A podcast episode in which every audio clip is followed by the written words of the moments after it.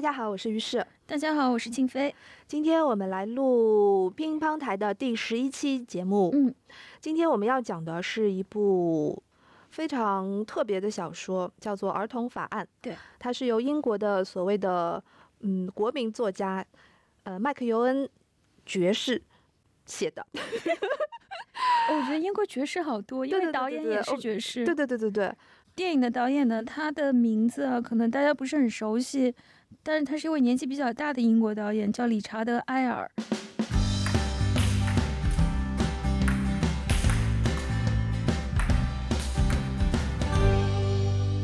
那我自己是看过他两部影片，一部就是这部麦克尤恩的小说改编的《儿童法案》，另外一部呢是《丑闻笔记先简单的来介绍一下这个伊恩麦克尤恩这位英国作家》。好了。好的，嗯，这个这个作家呢，在英国是相当的一个有知名度的。嗯，儿童法案呢是麦克尤恩在二零一四年的时候写的一部呃长篇小说，但是在我们的通常的说法当中，这这种就算是小长篇。嗯呃，那个麦克尤恩特别擅长写小长篇，一般意义上就是字数是在十万字上下的，不会像那种就是四四五百页的那种那种大的长篇。嗯那个小长篇呢是麦克尤恩的一个特色，他这个嗯作家呢，呃，他的这个故事也很值得作家他自己本身其实是出生于一个非常普通的呃职工家庭的蓝领家庭，嗯他的父母呢也不是一个受过高等教育的。嗯，父母好像在就是父母自己十几岁的时候就辍学就就去工作了，所以呢，他们这个家庭呢，并没有给麦克尤恩带来很多的这个教育的机会。那麦克尤恩呢，是在自己十就是青春期开始自发的去研究一些呃诗歌啦，然后古典乐、爵士乐、蓝调，然后看小说。等于是一个自我教育，然后在他年轻的时候呢，他就决定说我要以这个写小说为自己的一个职业的时候呢，他选择的一种方式是写一些惊世骇俗的小说。所以在早期的这个麦克尤恩的这个 label 这个标签上面呢，经常是可以看到恐怖，嗯，叫恐怖伊恩，或者呢，就是说他写的是一些非常有禁忌题材的这么一些故事。就是口味比较重，是吧？呃，用现在的话来讲，口味比较重。嗯比如说他的最有最有名的一部早期作品，就是叫《水泥花园》。《水泥花园》呢，早年也是有被拍过电影的。那我们今天呢不来说，为什么呢？因为《水泥花园》第一是他早期的作品，说的人也比较多；其次呢，他确实口味很重，很难很难说好。他讲的是一个家庭的故事，讲这个父母。相继去世了之后，这四个小孩子决定怎么办？就是两个大孩子呢，就是说，如果我们现在就把母亲去世的消息公布出去的话呢，我们就会成为孤儿，就会就会分开，就不不再能成为一家人。所以他们做了一个决定，这个决定非常的孩子气，很青春期叛逆心。他们就决定把自己的母亲用水泥浇浇筑，然后扔在一个大皮箱子里面，放在地下室，就没有人知道。然后呢，就是大姐跟大哥就在这个家庭当中充当了这个父母的角色。嗯为了这个，就是维持这个家庭，他们就用家父母的积蓄就开始过日子了嘛。然后这个时候，几个孩子都有点大了嘛，所以他们开始探索彼此的身体。然后，如果是用一定要用标签来贴的话，那就必定是一个兄妹乱伦的故事。嗯嗯但是在我看来，就是这种标签其实没什么太大的意义，因为它虽然讲的是客观事实上面的这个兄弟间的性探索跟一些性嗯性动作，但是本质上面这并不是一个刻意的乱伦的一个情欲故事，所以这个是他早期的一部代表作。嗯然后呢，麦克尤恩呢就是一个相当高产的作家，他早期呢有写了很多的就是成功的作品，然后在中期的时候有一个。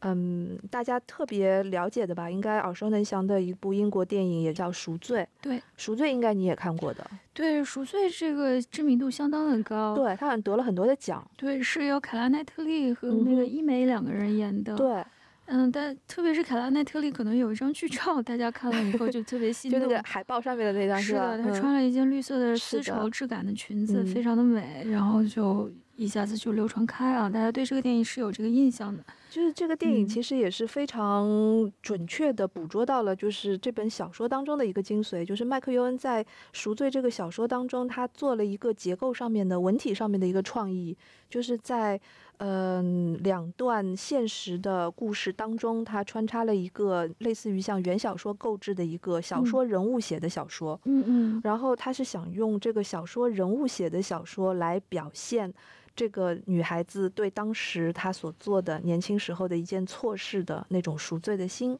嗯，所以这个小说的构思相当的巧妙，故事情节也很感人。所以呢，就是这个是她早期和中期的一个两两个代表作。那到了四五十岁了之后呢，麦克尤恩就开始转型了。转型的一个一大方向就是他从以前这些惊世骇俗或者结构呃那个情节性非常强的故事呢，就转移到了一些关注社会伦理问题的一些小说。然后我们可以看一下他那个转到后期这个转型之后的一些作品当中出现的这些主人公，这个形象就很说明问题。比如说，嗯，我很喜欢的那个追日，就是追太阳的那个追日，它里面的主人公就是一个理论物理学家。然后还有正在改编成电影的这个叫做《田涯》，里面的女主人公是一个军情五处的一个特工。还有一个剧情比较强的这个故事叫《星期六》，那部小说的主人公是一个神经外科医生。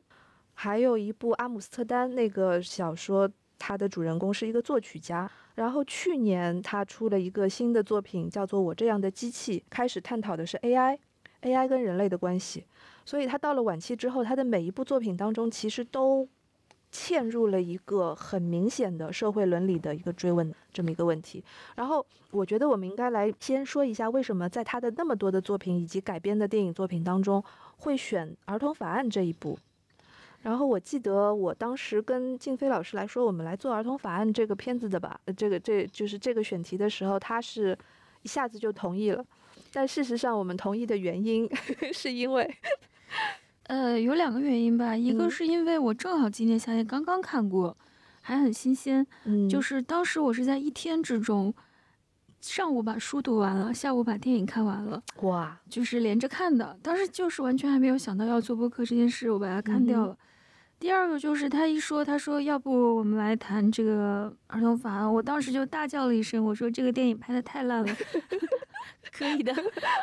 所以我们选择嗯这一次的这个主题呢，是因为书虽然写的很很很成功，构思的非常的精巧，但是电影的这个改编呢，不能说是一个相当出彩的作品。而且很有趣的是呢，这个电影的改编者、编剧恰恰又是作者本人对，麦克尤恩。所以我们觉得说，在他所有的就是知名度很高的那些作品之外，不太有人会专门提到儿童法案，所以我们嗯就来专门讲一讲儿童法案。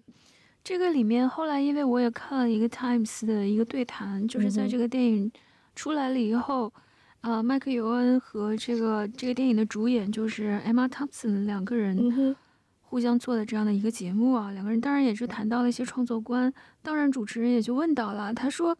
你有那么多的作品被改编成了电影，此前都是有专门的编剧来替你改编的，但是这一部你就自己去改了，你就自己就是编剧。他说你对这个事情是怎么看的，或者说你有什么心得？麦克尤恩其实他自己他就说，呃，我可能就是把这些情节就 dramatize 化了，就是戏剧化的处理了一下。我当时看完那个电影以后，我的第一个感受就是，原作者往往不把这个权利改编的权利移交给编剧的话，他会有一个什么情况呢？就是他会比较舍不得，嗯，比如说小说中原来有什么，他就会用什么，他是不太舍得去大幅度的删减或者改编的。但是麦克尤恩这一部，我真的是觉得很古怪。从小说原文本，然后到电影的这个移接呢，你就觉得电影看上去七零八落，好像没有一个统一的粘合剂能够把它们粘起来。但是呢，他又做了非常多的通俗化的处理，对，就是这个他自己是我们最不喜欢的地方。对，就是他自己所谓的 dramatize 的那一块。是，但是那个 dramatize 的那一块并没有特别的戏剧张力。嗯，可能就是他因为确实缺少一些编剧上面的那些经验，还是什么，我不知道是什么原因啊都。不知道，但是总而言之讨一下。总而言之，呈现出来的结果呢，就是很古怪。嗯，如果不是 Emma Thompson 她个人的一些气质，就是喜剧化的气质，去把这个电影的调性引导了一下的话，这个电影可能就是观感会非常差。对。嗯就观感观感的差，并不是说就是电影不好看那么简单。嗯最重要的是，它没有这个这个把这个原著当中的那些深邃的精神的东西、思想的东西体现出来，对，我不明白为什么大家对电影这个媒体就总有这个认识，就是要通俗，要通俗，一定要通俗，要好。看。对，文学好像就是文学，文学就是你思想的载体，对，然后电影呢就是 entertainment，就是娱乐。嗯，然后它这么一娱乐化呢，实际上我觉得是有损害的，对它的主题是有损害的。所以我们今天是来讲一个反面教材。那这样子，我们反正也是真是不怕得罪人，呃，反正离得比较远了。人家、嗯，对，好吧，我们先来嗯把就是故事情节简单的说一下，因为这个情节非常的简单。好，这个小说呢，跟电影在主线上面没有太大的差别，就是讲一个女法官，六十岁左右的一个女法官，她要判一个案子。这个案子说的呢，就是有一个耶和华见证者这个宗教团体。有一对夫妻，他们有一个孩子，这个孩子再差一一两个月就满成年了。就从法律意义上，从法律意义上他他成年，但是在他没有成年之前，他得了白血病，他如果不输血的话就会死掉。嗯但是呢，因为耶和华见证人这么一个宗教组组织，他们所信仰的是这个纯，就是抠这个字眼的这个这个。他们有一点像圣经原教旨原教主抠那个字眼的，所以呢，他就是说圣经里面已经讲到了说不可以吃人的血，也不可以用人的血，嗯，不可以让别人的血血液进到你进入你的身体里自自己的身体，嗯所以他们是拒绝输血这件事情的。所以呢，就是医院跟医生就是觉得这件事情我们我们没有办法解决嘛，因为我们嗯要救人，但是你们就宁可让自己的儿子死掉，都不愿意让我们帮你们输血，他们就把这件事告到了法庭，让法高级法院来判决。到底应该怎么做？那这位女法官呢？她就是接到了这个案子，当场她就决定说，我要去这个病房看一看这个孩子，然后再做出判决。因为这位女法官她一直遵循的标准就是，我所有的判决都是要站在儿童的这个福祉上面。然后呢，她去了之后，跟这个少年一拍即合吧，应该就说两个人两个人有一些互动，对，有一个 bond，然后嗯呢，他们就在病床边呢讨讨论了诗歌，叶叶芝的诗歌，讨论了音乐，然后他就被这个年轻人的这个这个这个生命力所打动，他认为他的生命在他的判决书上面有一句话，就是说我认为亚当的生命比他的尊严更重要，对。嗯所以他就判决了这个，嗯，必须要给他输血。嗯，结果这个判决呢，就完全改变了他们这一家三口的这个未来吧。父母喜极而泣，因为就是输血了之后，儿子就活下来了。但是这个儿子看到了父母喜极而泣，他就陷入了一个深深的一个信仰上的怀疑，对的，他的他的信仰受到了一个危机。就是以前你们都跟我讲你们是那么的信，但是原来你们其实并不是真的那么想。然后这个孩子呢，他心里面想的是，我原来是可以浪漫的做一个牺牲者，做一个烈士，做嗯一个殉道者。嗯但是呢，因为输血这件事情，我我我看清了，就是殉道这件事情的本质是什么，也看到了嗯这个法官带给我的一个想法，一个理性的想法，就是我的未来会有别的不一样的可能，会有不嗯一样的思考方式，所以他的人生就觉得扩大了。然后从这个时候开始，他恢复了之后，就跟这个女法官保持了联系。他给她写信，在书里面是他给她写信，把自己的诗歌寄给他。然后呢，事情就发展到了一个地步，就是他开始跟踪这个女法官，嗯去到了他出差的一个就是庄园里面，在一个大雨之夜，闯到了这个高级的这个庄园的呃酒店里面，打扰了这些人。这个法官就把他送回去了，因为这个女法官做事还是相当的地道的，她不会有什么越、越轨的这种行为。但是在他们告别的时候呢，这位年长的女性，她就想给这个少年一个道别的吻，亲在就是脸颊上面的一个一个一个 kiss goodbye。但是呢，这个少年马上就把自己的头扭过去，让这个道别吻变成了一次亲吻。然后这件事情结束了之后，两人在书中就不再有交集了，这件事情就过去了。这个女法官认为这件事情已经结束了，但是没想到在在她，嗯，想就是在她，嗯，跟很多的律师协会的人做一个年度演出的当天晚上，他得知这个亚当最后白血病复发，然后他选择的还是不输血，所以他就这么死了。但是因为这个时候有一个蛮吊诡的设计，就是他第二次病发的时候，他已经超过十八岁了，对，儿童法案就不再适用了。对他自己决定说我不再接受输血。这个时候就连法律都没有什么能力再去帮助他了，因为他已经是一个具有完全民事能力的成年人。是的，是他自己的选择。嗯，这个权利又更高于他的那个之前的那个。是的，嗯，所以就是这个是呃呃儿童法案的小说。它所提供的一个呃故事情节。对，那我们现在来听静飞老师说一下电影是怎么改动的。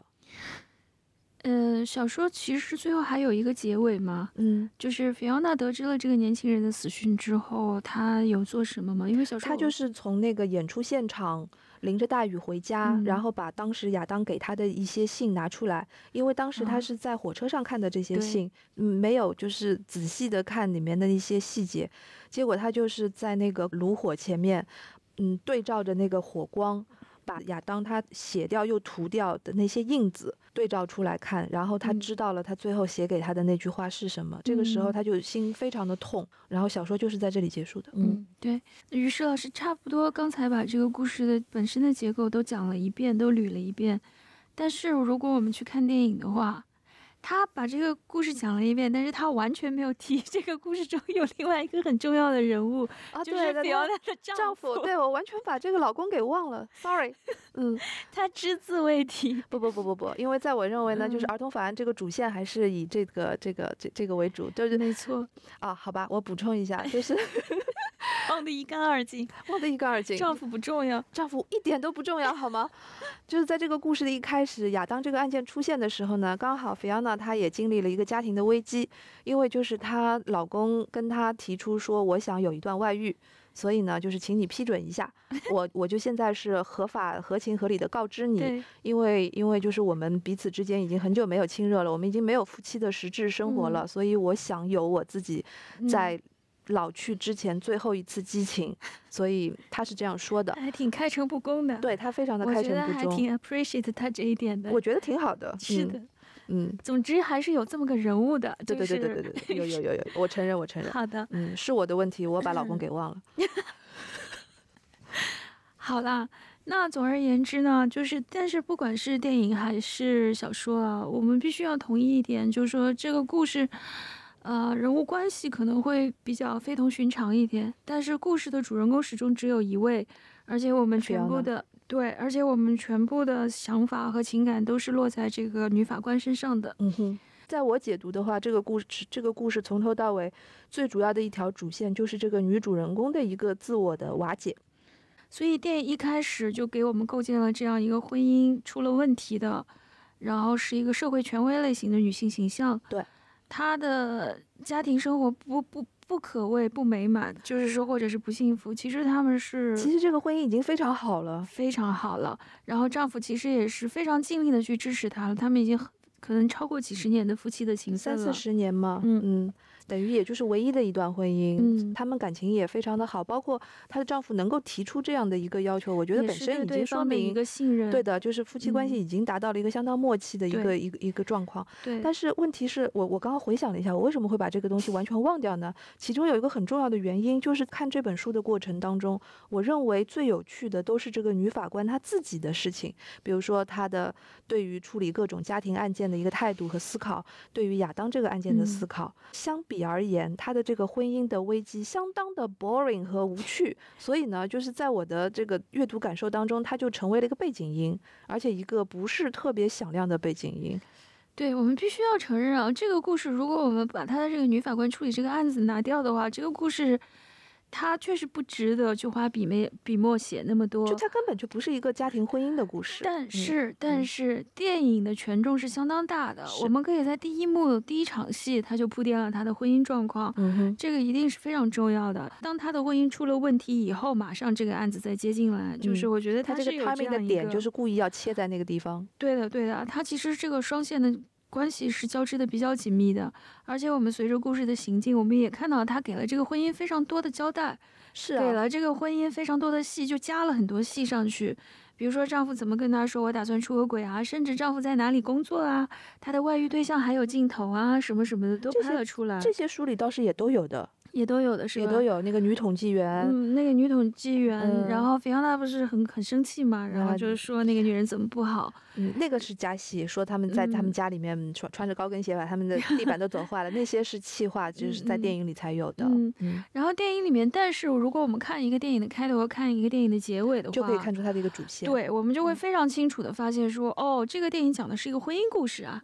我们一定会得出这样的结论，因为到了最后，这个电影是以夫妻两个重修旧好为一个 happy ending 的，甚至可以说它是一个好莱坞式的这种，你应该说就是他们两个 happy ending，而且是走过这个亚当的坟墓。，对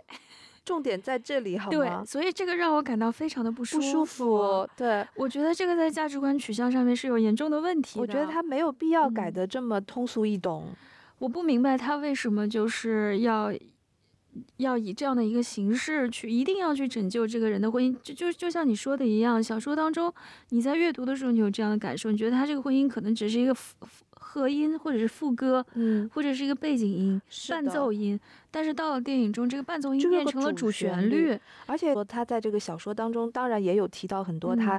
他，嗯、受了这件事情的影响，她有一些心情绪的波动，包嗯括要去换锁，包嗯括就是她丈夫后来回来了之后，他们是嗯怎么样慢慢的破冰，然后再融合在一起。对，这些书里面都有写，但恰恰是最 boring 的、最乏味的那一部分。而且就是说，在这个嗯过程当中呢，它其实更多的是在进行一个有点像女性主义立场的一个反思，就是说嗯我。我一个这么辛辛苦苦，为什么没有小孩？对又是因为我三十多岁的时候得到了荣升大法官的一个机会，我必须要抓住它，全力以赴的去拼搏这个事业。然后好不容易到了四十多岁的时候，变成了大法官了，我就要开始投入紧张的工作、高强度、高压力的工作。然后一眨眼，生育的过程就这么机会就这么过去了。所以他就在这个在这个婚姻发生危机的时候，他进行了某一种反思。他认为他有可能这个是对他的一个报应。啊，在书里面有这样的一段话，嗯所以就说。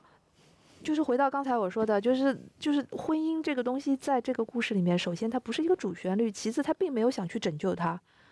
他没有办法拯救他了。包括就是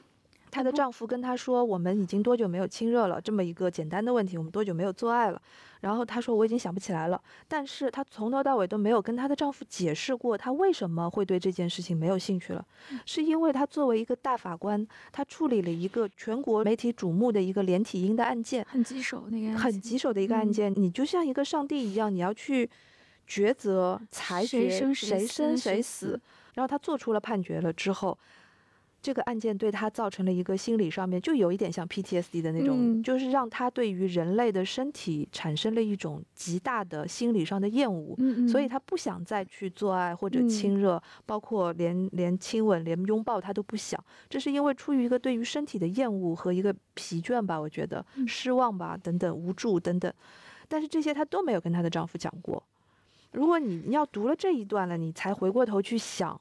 就是他跟亚当告别的时候，他想去亲吻这个男孩子，其实对他来讲是他生活当中的一个转机，对，嗯嗯嗯。但是这些在电影当中都没有表现出来。我觉得这电影我们之前也讨论过啊，就是说你觉得他的那种女性主义的观点是不明确的，或者说是比较隐晦的、很含蓄晦的，嗯，就是可是，就是可是，让我们来设想这样一种情况，就是说，在电影中有这样一句台词，菲奥娜跟她丈夫吵架的时候，嗯她丈夫说：“我准备去出轨了。”她当时的第一反应就是说：“哦，你现在终于有机会去生那个你跟我没有机会生的孩子了。”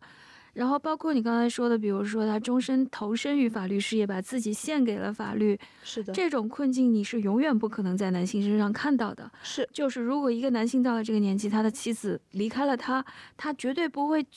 他绝对不会指责自己过于投入工作而导致现在的结果，也不会认为说这个这个丈夫要有外遇，竟然是对我投入工作的一种报报应应。。对这些反应都是非常潜、非常下意识的，就是那种长年累月的经过社会化规训的女性式的反应，，嗯对吧？嗯所以我后来看他们那个对谈的时候，包括演 Fiona 的演员就是 Emma Thompson，她也说，她说我为什么接这个戏呢？因为这个戏的女主角她是一个高级法院的大法官，在这样一种比如说法律、军事、政治。完全由男性主导的领域当中，一个女性得到了这样的一个位置，嗯她一定是非常 tough，一定是有什么非常过人的地方，是的，所以说她觉得这个角色可能是值得去讨论的。就是这个角嗯色其实很耐人寻味，因为我们要提到说麦克尤恩怎么会写的这本书。对，麦克尤恩这个故事它是有原型的，他当时跟他的一群法官的法律界的朋友去参加一个巴赫音乐会，嗯然后在音乐会开场前就是 social 的这个阶段嘛，然后遇到一个大法官，这个大法官就跟他讲，是个男性的大法官，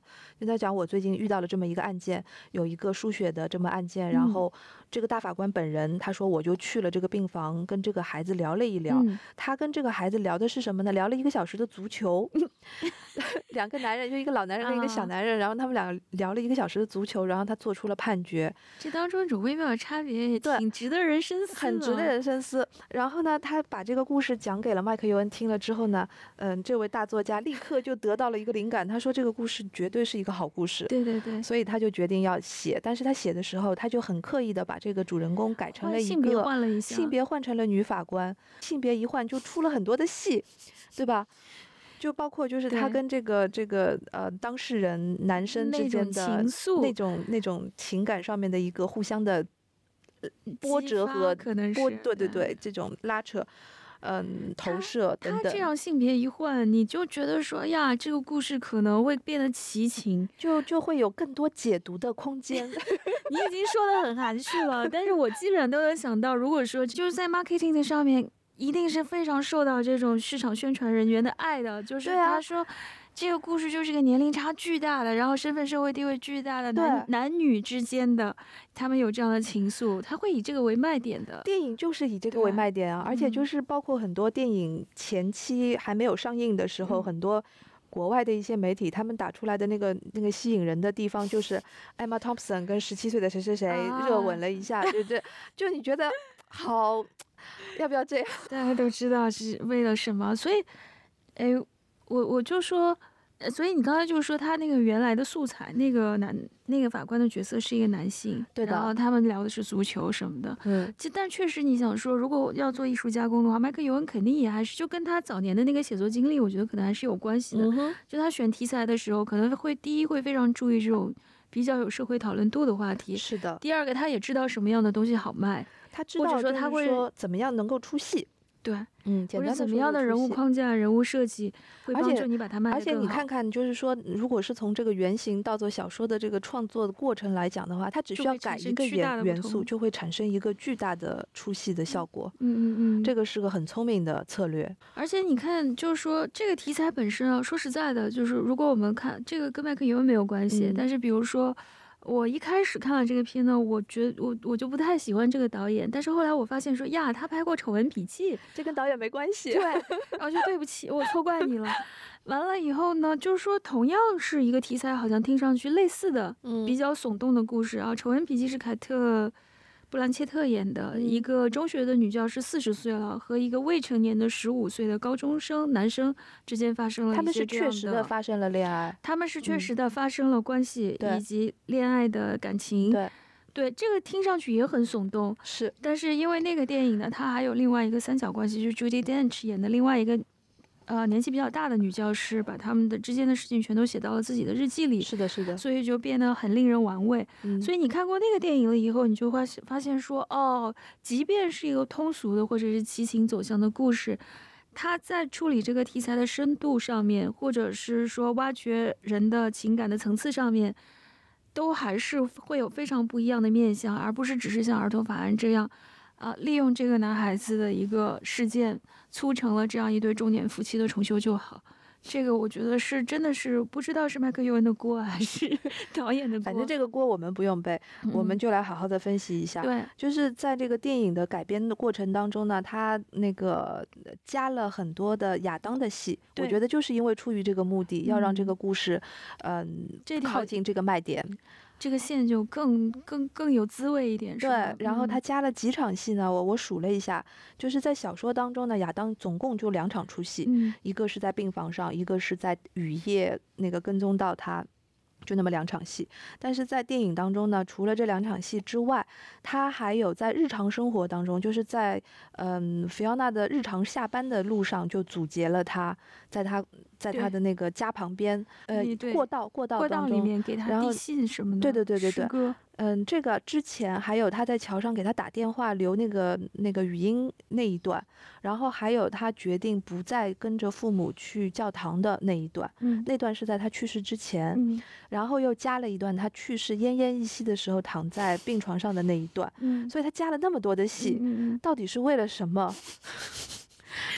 为了让这个少年显得更加楚楚可怜，然后菲奥娜对他的感情就是也是逐步帮助加深对。好像你就是要看他们之间类似恋爱之间的那种拉扯，可能从电影制作的角度来说，他会觉得这是一个看点。嗯，而但是这个电影真的，你前面可能都你还会有一些期待啊，你觉得这个故事的趣味点或者是深度在哪里？但是到了结尾有一场戏，真的就不能忍是是吗？我们俩都不能忍，就是韩剧、嗯，说的那什么，就是韩剧，就是他垂死的少年。首先就是他在那个唱歌那一段，这个时候他就是本来在书中是没有这一段的，就是他在弹着那个琴的时候，进入那个那个那个 ankle 的那个那个那个片段的时候，他突然就已经恍惚了，他就唱了一首他当年他跟亚当在病房里面唱的那个《柳园里》是那个叶芝的词。然后他就唱完了之后，就一个人失魂落魄的跑到了那个大街上，然后就拦了一部车去了医院。他还穿着礼服，穿着礼服，然后就是医院里面也是一个人都没有，就是嗯那么凄凄冷冷的，然后然后少年也是惨白的面孔，对，就是这种审美趣味，就是这段我真的不是很欣赏，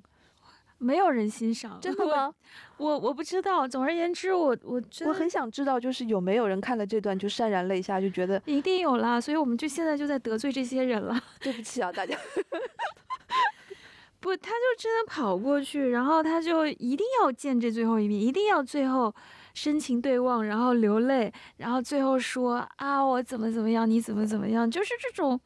俗到不能再俗其实你知道吗？就是在小说当中呢，就是最后一段的时候，她回到家里，就是看完了那些信之后呢，她老公回来了，问她你怎么了？对，然后当时呢，她把那个这这个跟亚当的这这一段故事就不跟她的老公说了。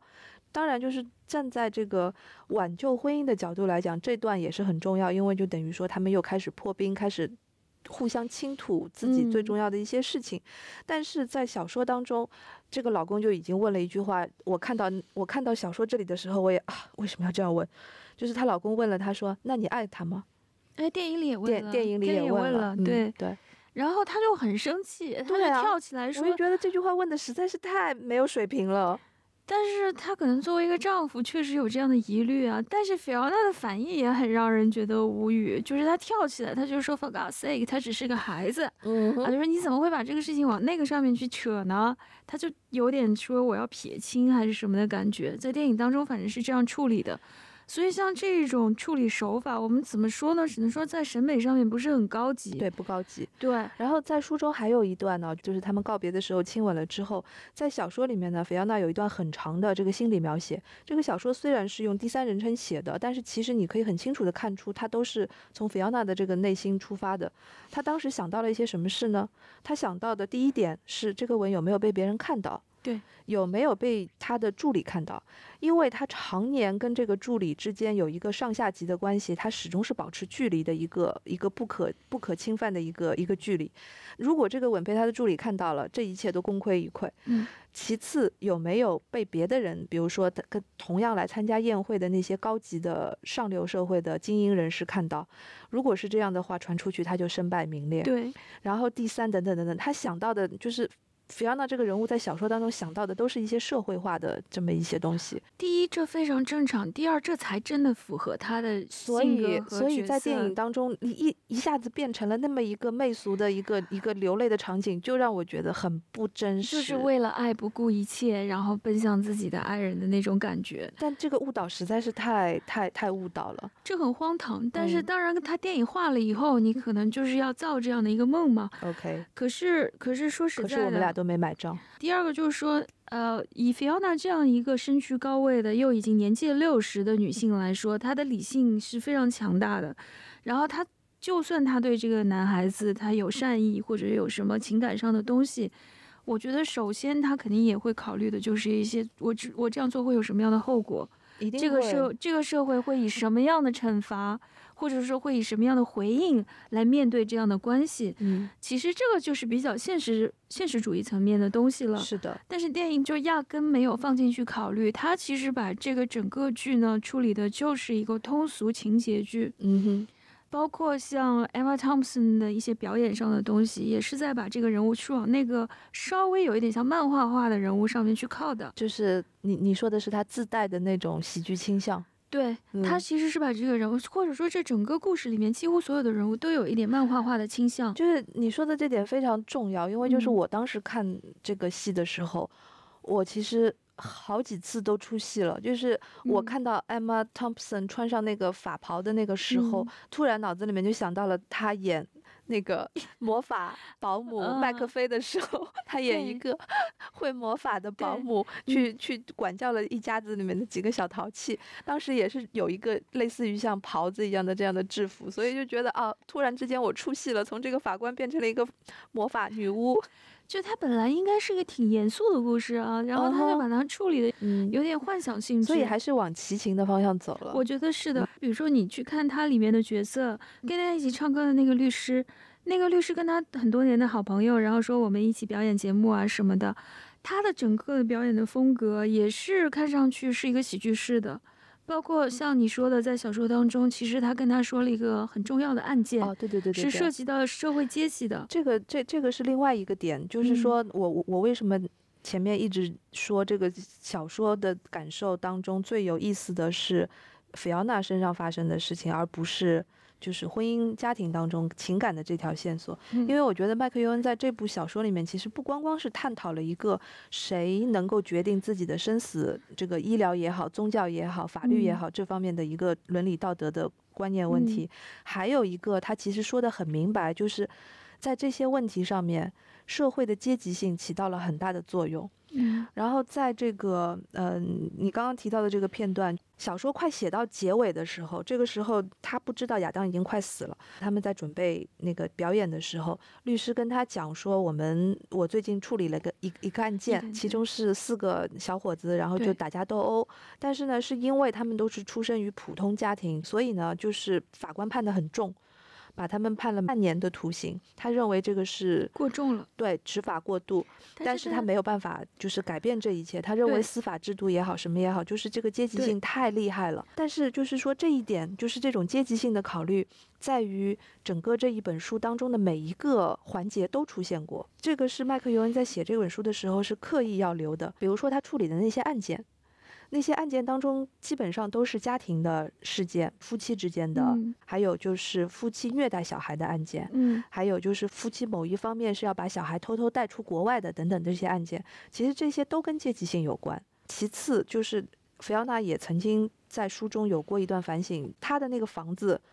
住址跟高级法院是可以用步行的这个这个这个距离到达的。嗯，然后在他们那个大院儿里面住的全部都是相同阶层嗯的人，大法官、大律师，对，高级经理，然后投资人，什么金融界，都是一个上流社会的精英人士的圈子。他们这些人所享受的生活就是白天。白天去做一个这样的工作，晚嗯上我们一定要有美酒、美食 party，然后这个 party 上面享受的都是古典乐，然后诗歌、小说、戏剧，那这些东西，这些东西跟亚当他所在的那个阶层其实是脱离得非常远的。然后菲奥娜在去那个医院的途中，她在电影里面有过一个镜头，但是所有的人如果没有看小说，都会忽略那个镜头，你肯定也忽略了，就是那个，嗯，他不是跟那个社工一起坐车。去医院嘛，他一嗯直在看右边，隔了一条河，其实就是伦敦的南城。在小说里面，他着重写了他这个时候看南城的时候的想法，因为他始终都是生活在北城的，他对于南城的就是蓝蓝领阶层的跟普嗯通阶层的人的生活一无所知。他当时其实一直一直在想这个事情。但是他们却掌握着左右这些人命运的权利嘛，错，这是第一个。第二个就是他的那个律师朋友。我们回到那个情节嗯上面来说，他的律师朋友其实跟他说了这个案子以后呢，嗯、在书中我觉得可能就是作家本人有意识的要去处理的一个社会议题。嗯，在电影中，他依然保留了这个桥段，但是这个桥段的力量却被大大的削弱了，甚至被误用了。就是他他在一个非常滑稽、轻松的环境下，首先他把这个东西提前了，他放到了一个菲奥娜最心烦意乱的时刻。就他们只是在排练，他们现嗯。在要去，这这这个环境是很 casual 的，嗯就是他是无所谓，就是我们在闲谈。闲聊这个，议这个话题呢，就被当做一个闲谈的谈资提了出来，对，而且是一边在做着其他的事情，心不在焉的在说，就这样被说掉了。而且就是菲奥娜的反应也是，因为她当时心里面已经心烦意乱了，就做了一个很不置可否的一个一个一个反应，然后说我们就开始我们就开始排练吧，不耐烦的样子。对，所以像像这样的东西呢，就是它放在里面就完全没有起到它应该起的作用。是的，你要讨论的问题到底是什么？你在这里，嗯你是想要说菲奥娜对这这个阶级问题有过反省吗？嗯，那书中显然他是对这个事情是有过自他们有过交流，有过自省的，包嗯括他决定说我要亲自去看看这个男孩子这件事情，他说这是对他来说是一个非常不同寻常的时刻。对任何法官来说都是不同寻常的事情。一个高嗯高在上的最高执法者，他今天愿意去见一见他的这个病人，他因为不能行动，所以要去见他，这就有点像说主教大人来看一个，对，是的，就是嗯一个主教大人来看一个麻风病人。嗯我今天要决定你的生死，可是这个人我见都没见过，你也可以基本上想象，他此前判的无数的案子当中，他根本就没有见过那些人。对，但他却有这样的权利去法律赋予他的权利，去决定这些人的生死。是的，在电影中，基本上就把这些议题全部都消弭于不知道是什么样零散的框架、就零散的情节当讲到中了，但是都没讲到点子上，然后看不懂的人就这么一晃而过了，说不定还会觉得说很啰嗦。缺少组织。而且就是你有没有意识到，如果他说他的这个主线是讲这个年纪大的女性跟年纪很小的男性之间的一段暧昧的情愫，如果是这样子的话，请问为什么电影前面三十分钟都是法庭戏？他 骗骗你们进 进进进电影院呗。其实前面三十分钟的法庭戏呢，拍的就平庸的很，不是？对，我们今天随便拉一集《傲骨贤妻》出来看，刺激多了。他那个来回的交锋，对吧？然后控辩双方的对抗，然后整个那种道德困境的取舍，但是也有也有影评嗯人提出另外一种看法，嗯，我我读到过一个影评人，他写的就是说，呃，我们第一次能够读到看到法官从那个后门，啊走进来，就是我们能够终于知道那个后门后面是什么了，他们用的咖啡机是什么，他的咖啡跟茶点是谁给他带过去的，那这一类的电影有一类啊，都是这样，这叫嗯 backstage film 吗，就是后台电影啊。那你看《鸟人》就是典型的后台啊，电影，那不一样，那拍的不是大法官吧？我们一般看到大法官都是从那个后门走出来，然后直接站在了那个判决席上。那个 Emma Thompson 说，他那个法庭其实也很像一个舞台，你就看这边有一个被告，那边有个原告，然后两边人在那边，那个画面，还有包括你整个的心理感受，其实就非常的像一台戏。其实就就是法庭，它提供的就是一个法律司法制度的一个仪式感，一个一个公正的一个仪式感。对，但是你说前三十分钟都是法庭戏嘛，然后后来他开始进入到就是真正的这个故事情节了，所以这个整个戏呢，就是有一种拼拼拼凑，你知道吗？其中有一些解读是你要被解读了你才能够懂的。我就举嗯一个例子好了，这个戏里面有很多个桥段都是菲奥娜拿着包然后去上班，嗯，对吧？她走的这段路嗯出现了好几嗯次，而且一定会有音乐，一定会有音就是 melodrama。然后你就会想说，我第一次看这个电影的时候，我就想说，他家离这个法院好近哦，好像是 法院的宿舍一样，就走着就 能去了，而且穿着高跟鞋你都不会累，嗯那就说明，那就说明他离得很近，对不对？嗯但是事实上，我们没有想过这个近的后后面的意义是什么。不会有人那么费脑筋去想对的，它其实后面的意义就是说，它其实是处在一个社会的上层的一个生活的地位。嗯，还有一点就是你刚才说的音乐，然后就是在这个片子里面，音乐其实在跟小说里面相比是已经弱化了很多，在小说当中是更加强调这些。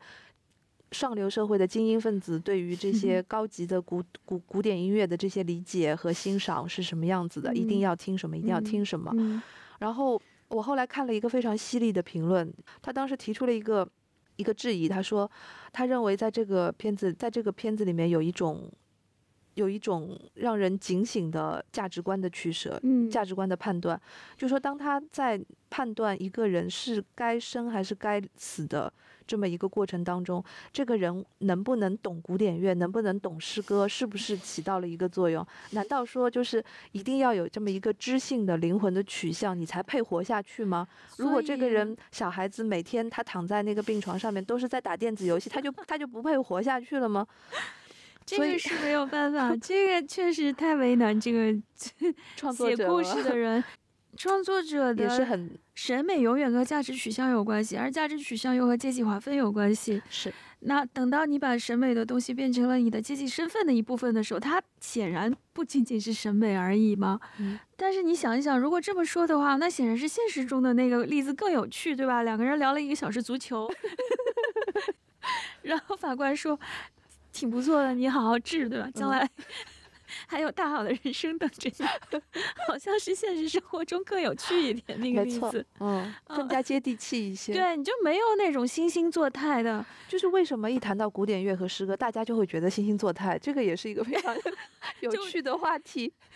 这个就是各种反制吧，大家简直就没有办法 正常的去讨论这个问题了。是的，是的，因为确实它代表着说，你只有有一定的时间和金钱的投入，有钱有闲，你才能够去欣赏这些，对享受这些。对，然后它当然就变成非常固化的你的身份标签的一部分了嘛。嗯哼，而且也有一点，我觉得也挺有趣，就是说他的那个乐器，他躺在病床上面呢，书中写的是他拉小提提琴，，嗯然后呢，电影当中就改成了弹吉他。嗯，而且他说那个吉他是他外公还是谁留给他的，已经嗯很旧了。菲欧娜也挺动情的，就去摸了一下，说：“你看这个吉他很不错啊，嗯就是什么有点 nostalgia，有点怀旧。嗯，”我我我我我猜测，可能是因为演员不会拉小提琴，呃，我猜测，换成了吉他。我猜测是因为他躺在床上拉小提琴确实很不方便，也不好看，也不好看，他抱着吉他明显要好很多。啊，然后那个歌呢，可能也弹的磕磕巴巴的，就不是特别现在也是顺磕磕巴畅巴的，但是你就会觉得说啊，他爱艺术，然后他是一个有一一颗一颗值得拯救的灵魂，所以他的肉身也应该被保存。其实说穿了，他用的就是这一套逻辑嘛。一个人值不值得活下去，要看他的灵魂有没有什么艺术的 香气之但是其实你回到这个儿童法案本身来讲，就是他做一个判决，嗯，他做一个判决，其实不应该去想这些东西的，是的，完全不应该去想的。所以他非常个人化的，他用他他做这个判决其实是不理性的，是违背了他作为法官的这样的一个职职责的。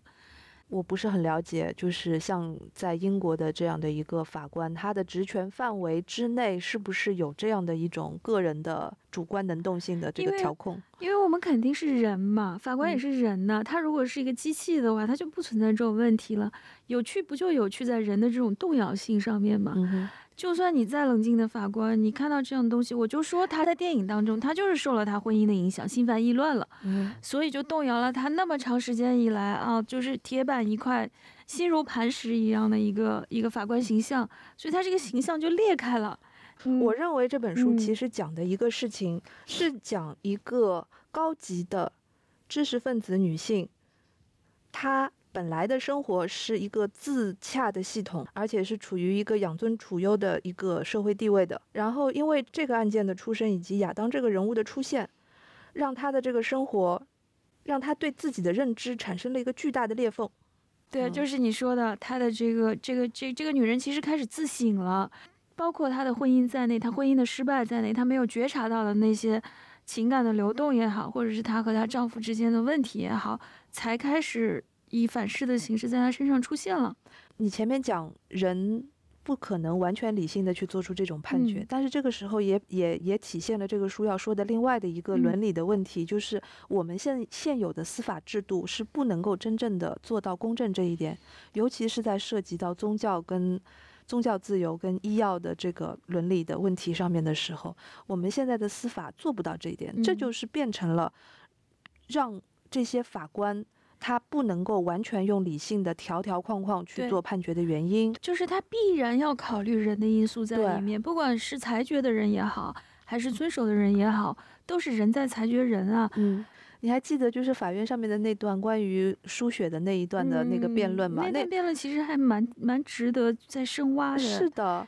我觉得那段辩论其实很有意思。上帝是什么时候开始禁止人类输血的？你说是从圣经开始的，律师说不是从一九四五年布鲁克林的一个委员会决 定的。对对对对对，像这种对话不是很有意思吗？对啊，就是嗯非常精彩嘛。然后你一定会多方面的辩证的去想这件事情。对的，其实双方都有道理。嗯，你一开始可能会觉得这对父母可能疯了吧？要按照我们的世俗价值来说，对，当然是救命最重要，这是不容怀疑的。但是法庭的这场辩论之后，你又会开始想，你也理解他。我们的世俗价值的前提，我要不惜一切代价的救命，这个前提对吗？如果说这个生命这个所谓的不惜一切，对吗？对这个所谓的不惜一切，是不惜我的精神上的自由，或者是我的信仰自由，是要以牺牲这个为代价的时候，它还对吗？嗯哼，实际上，经过这个法庭辩论，我们是应该去思考这样的问题的，对吧？嗯可惜他法庭戏到了中后段就没有了，对啊，就开始去讲这个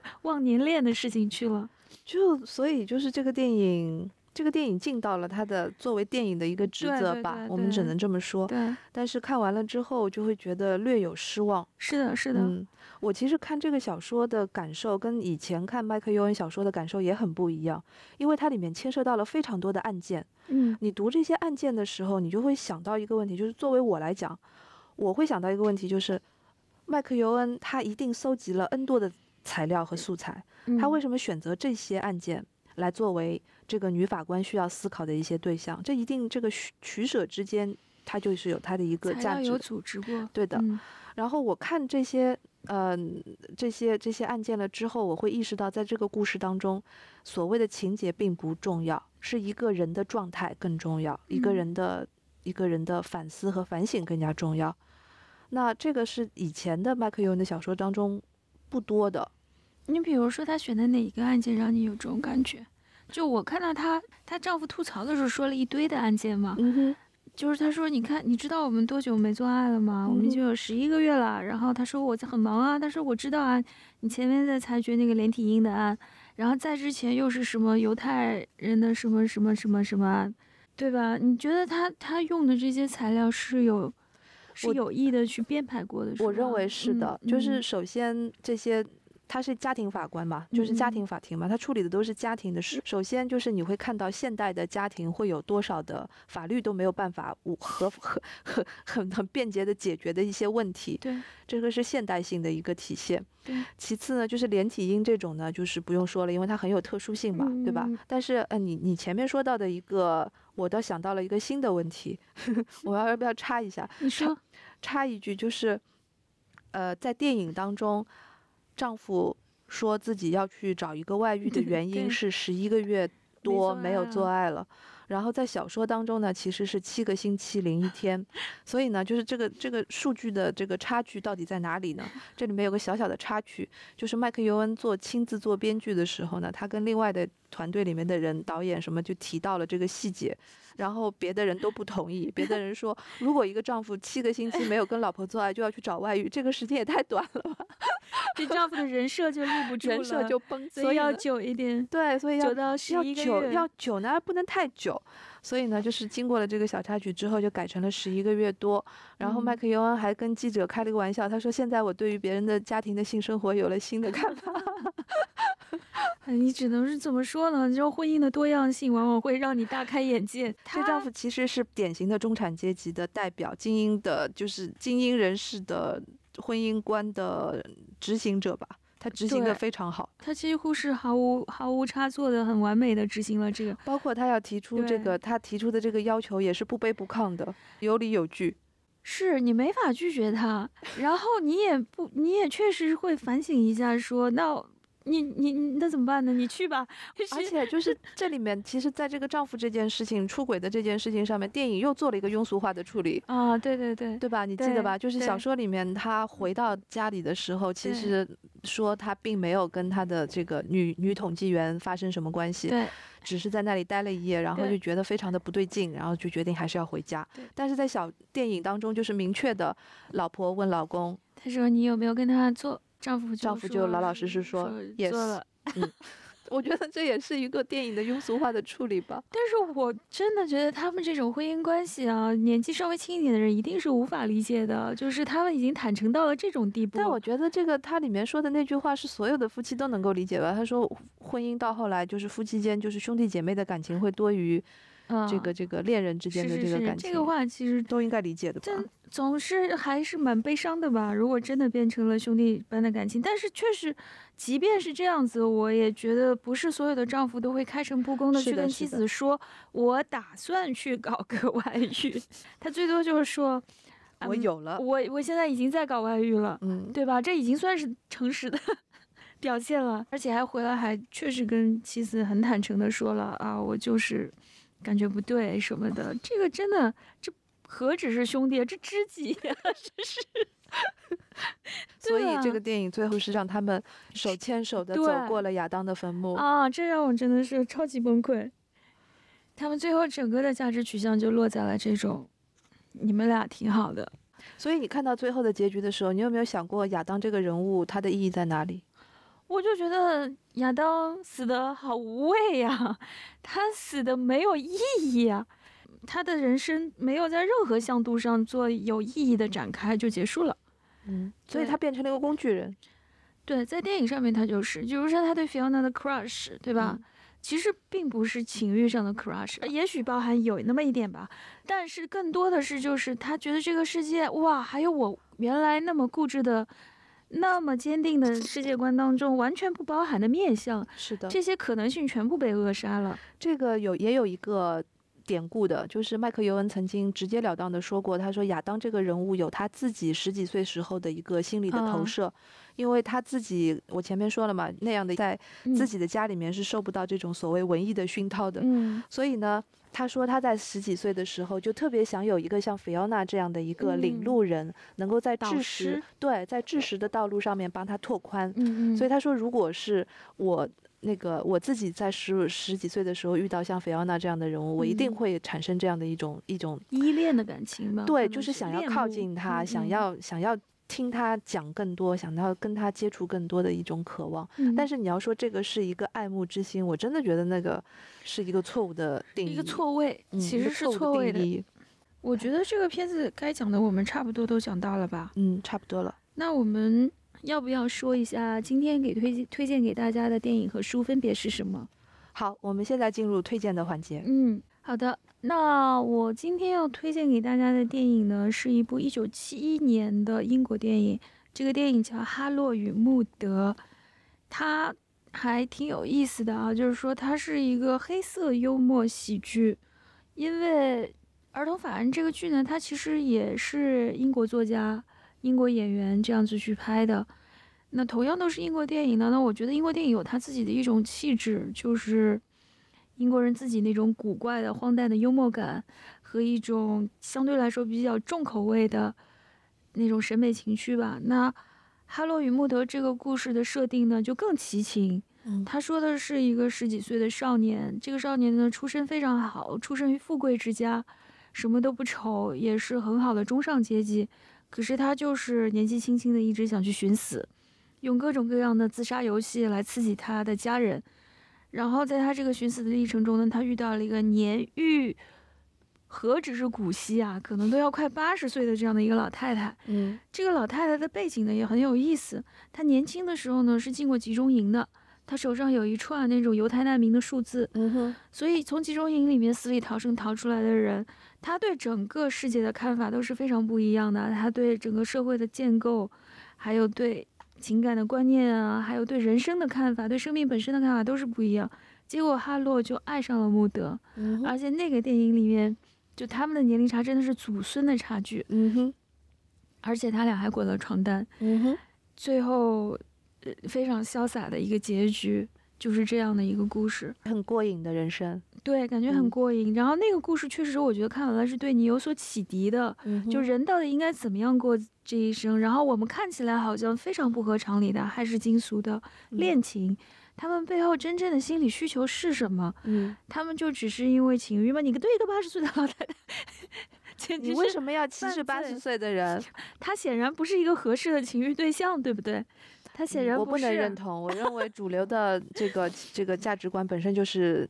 对。有问题的。所以这嗯些电影其实应该探讨的就是这种对主流价值观的对反思，而不是对主流价值观的妥协、赞美附、依附，和。对的，对，这个就是我觉得是这两个电影上本质的区别。说得好。嗯所以呢，这个电影就推荐给大家看吧。它也是一个古古怪怪的黑色小众喜剧。嗯嗯哼。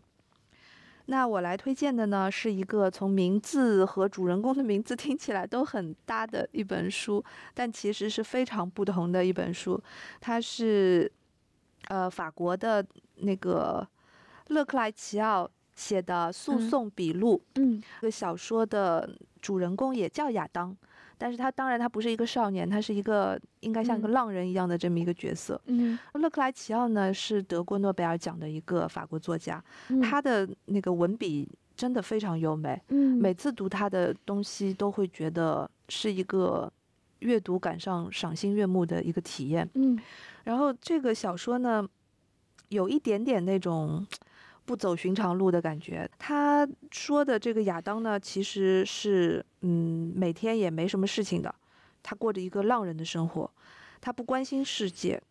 他不关心这个世界一些动向，也不思索自己的这个过去啦、亲人啦，他好像就是单独一个人在这个世界上。但是呢，他在这个小说当中又跟很多，比如说医疗机构啦等等，有过一些交锋的这么一些场景，所以他整个没有什么太就是完整的情节，嗯它就是一个一个的片段，但是它展现的这个思考嗯和观察，还有修辞上面的美，我都非常的喜欢。嗯，如果呃勒克莱齐奥的这种写法用在儿童法案这件事情上面，一定是没有办法成立的。儿童法案就必须要有儿童法案这样的写法。